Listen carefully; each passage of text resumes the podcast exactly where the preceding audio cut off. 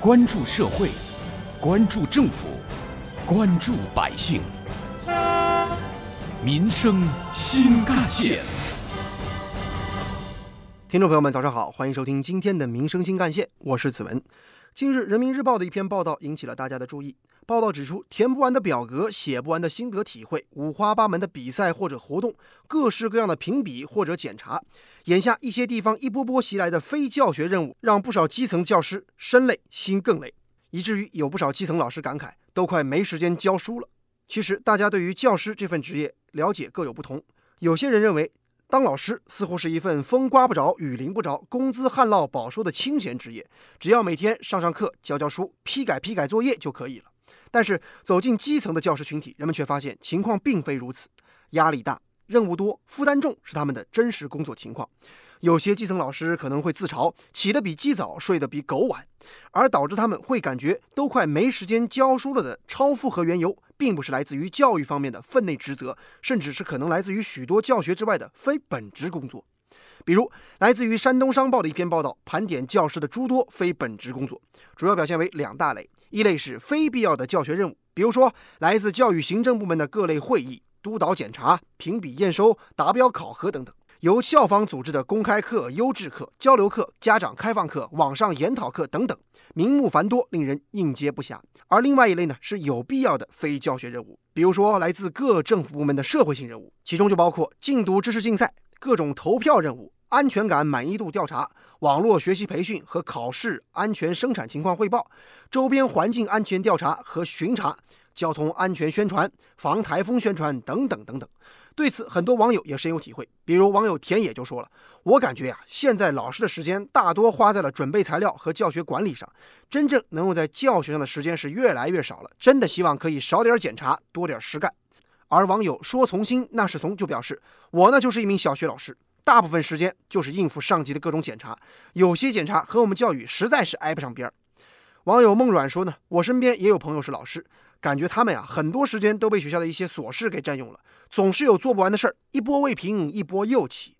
渴望有些制度能够规范，不要有这么多形式主义。表面文章做得再漂亮，又有什么用呢？能够真正对得起学生，对得起家长，对得起社会吗？如果能做到，那才是硬道理。大家对于教师的额外工作安排各抒己见，看法不一。其实近几年以来，社会各界给教师的群体频频施加压力，舆论关注师风师德，期待教师践行社会主义核心价值观。社会关注师风师德，期待老师成为学生打着引号的替代父母、良师益友。虽说这些要求和期待不无道理，但是如何让这些要求真正可以落地，如何让老师有更多的时间真正的实干抓教学，就成为了一个矛盾的难题，让人深思不已。挖掘新闻真相，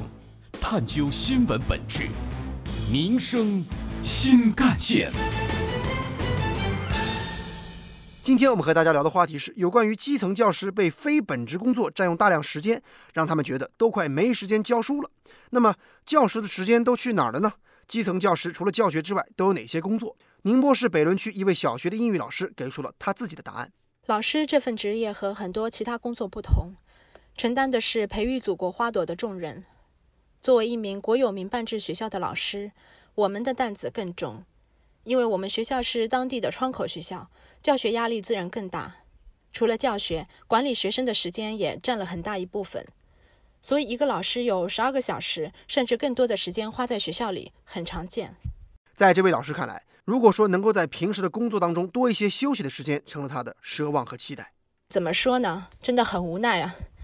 整个教育大环境在那摆着，真的没办法啊！我听说本地的一些。公办学校每周给老师安排了两到三小时的兴趣课，比如烘焙、书法、瑜伽，让老师在忙碌的工作中能稍微得到一些休息，真的挺好的。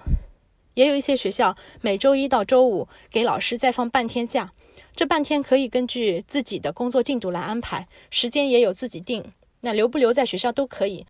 我们都知道，教育的宗旨是教书育人，老师的职责是传道授业解惑。非必要的教学任务和有必要的非教学任务，不仅无端消耗了一线教师的时间和精力，也增加了他们的精神负担和工作负担。而最终受到冲击和影响的，无疑是孩子们在课堂上可以学习的知识和品格素养。教师和学生的关系是那样的密不可分，老师有太重的负担，也势必会让孩子的学习打折扣。基层老师的时间被大量的占用。针对这个话题，我们记者做了一组采访，听听大家都是怎么说的。杭州市市民王女士在接受记者采访时表示，自己有位朋友就是一位教师，而她感觉这位朋友似乎现在越来越忙了，两个人见面的时间都越来越短。我有一个朋友是一名小学老师，嗯，但是我觉得他有很多教学以外的工作，嗯，有什么好处吗？我觉得教育应该是百花齐放的，是宽容的，而在他身上，我却感觉到他被太多教学以外的工作压得已经没有了他自己独立思考的空间。反正我们现在因为他的工作已经很少见面了，我觉得他很辛苦。对此，网友祈福人生则表示：“我觉得还是应当让老师有更多的精力放在教学本身上，这样教育才能越来越好，学生才能学到真正的知识。”关于这个话题，在教育家、民进中央副主席朱永新看来，教师非教学任务过多，一方面在于教师的教育职责被混同于监护者的无限责任有关。比如，学生在学校吃午餐，教师要对食品安全负责，要在学生用餐前先试吃；放暑假期间防溺水工作，教师要承担巡检任务。有的地方甚至把老师当作编外的政府工作人员，走访困难户、搞拆迁、招商引资，也要老师去完成。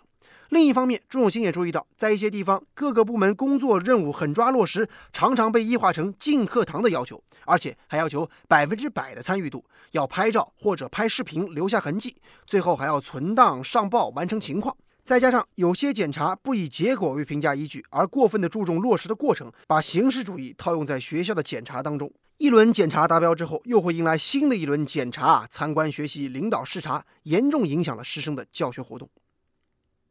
其实，导致教师负担过重，固然有边界不清、监管不力的制度因素，但是认知错位的思维误区却是这种乱象的不可忽视的重要推力。一是错把教师的有限教育当作无限的监护，让教师承担了过多的管理职责；二是过多的进校园，凡事都想从娃娃抓起，发挥学生小手牵大脚的宣传。倒逼促进作用，到头来只是有些部门看到了家家户户有学生这个庞大的群体，却忽略了基层教师的负担在不断加重的事实。有关这个话题，来听本台特约评论员、资深记者叶峰老师的观点。填不完的表格，写不完的心得，这样的现象又岂止是在基层学校的教师身上存在着呢？这种典型的并不追求实际效果的形式主义的做法，在我们很多领域、很多方面，前两天。我去常山县参加他们的公述民评，在一个项目推进过程当中，老百姓提出的批评意见是：当需要做群众工作的时候，有些干部只是到了基层拍张照、打个卡，就算是交代任务了。但实际情况是不是真正能够解决老百姓的需求和困难，并不在有些干部的考量当中。他们想的只是交差，就像现在正在。轰轰烈烈开展的扫黑除恶工作，这其中也不乏有一些形式主义的反面教材，比如在幼儿园门口贴上“扫黑除恶要打小打早”，并不是这句话不对，而是在这样的一个场所悬挂这样的横幅，容易让人产生歧义。在挂这些横幅的人看来，我只要挂上横幅就算是合适了，至于效果如何，恐怕并不在他们的考量当中。我们说，形式主义之所以可恶，是因为它其实本质上是一个忠诚问题：对党是不是忠诚，对人民是不是有感情。如果这两点都缺失的话，那所做的一切就是摆给上级看看的，而不是真正要解决实际问题。反对形式主义，本质上就是要解决对党忠诚、对人民负责的问题。回到基层学校的老师，写不完的心得。填不完的表格上，这恐怕不是老师心甘情愿做的。除了牵扯老师的精力之外，他们恐怕更要迎合上级教育行政部门或者上级领导对于一些数据的统计。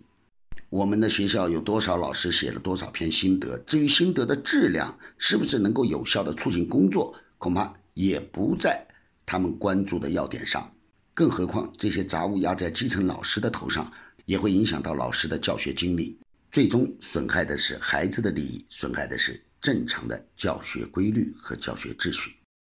教育部部长陈宝生在二零一九年全国教育工作会议上强调，要全面清理和规范进学校的各类检查、考核和评比活动，实行目录清单制度，未列入清单或者未经批准的，一律不准开展。要把教师从打着引号的“表叔”和打着引号的“表哥”当中脱解出来，更不能随意给学校和教师搞摊派。而对此，浙江省教育厅副厅长韩平则认为，各级教育行政部门需要对各类的专题教育活动进行统筹。给学校一个菜单式的选择，学校可以对进校园的各项专题教育活动进行总量控制。同时，他也希望教育行政部门从自己开始做起，减少会议、评比、检查等工作。只有尽量减轻学校的负担，减轻基层教师的负担，才能更好的立德树人，从而真正减轻学生的负担。好，感谢您收听今天的民生新干线，我是子文，下期节目我们再见。